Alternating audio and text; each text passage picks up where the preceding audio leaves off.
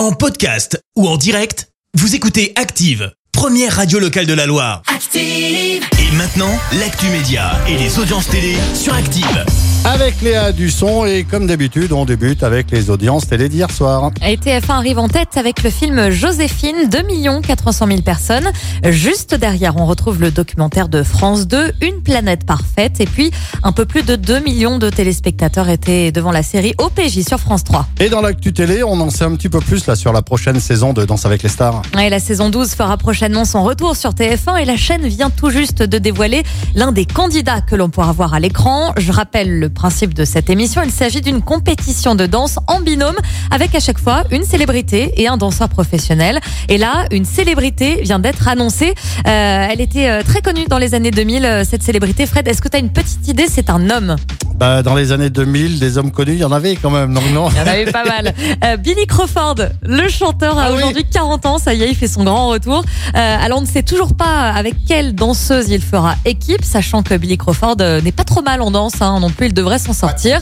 Euh, évidemment, on pense à son ex-compagne, Laurie. Pourrait-elle faire son apparition dans le casting de la saison 2 C'était un peu euh, le couple star hein, à l'époque. Je ne sais pas si tu te rappelles Laurie et, Oui. et Billy Crawford. Si, si, c'est vrai. ouais. Alors, peu de chance de revoir Je me Laurie. euh, plus de Laurie que de Bélic. ça, ça m'étonne pas. Euh, Peu de chance de la voir euh, dans cette saison 12 puisque Laurie avait déjà participé à Danser avec les stars. C'était pour la troisième saison. En tout cas, on garde un œil ouvert sur les prochains candidats de cette émission. Justement, dans les candidats, il n'y avait pas euh, un petit buzz, euh, des petits on-dit euh, qui, qui nous disaient que Frankie Muniz allait, allait venir. C'est celui qui jouait Malcolm. Ah, excellent. Ouais, ouais, il me semble que j'ai vu Ah. passer ça également, qui pourrait être dans Danse avec les stars. Et, À surveiller. Ouais, à surveiller, surveiller. parce que je crois que je l'ai vu passer ce- cette petite info. Allez, qu'y a-t-il de beau ce soir à la télé? Eh bien, France 3 propose un super documentaire sur euh, Jodassin. 36 ans après sa mort, on s'intéresse à la vie d'une icône de la chanson française. C'est à 21h10.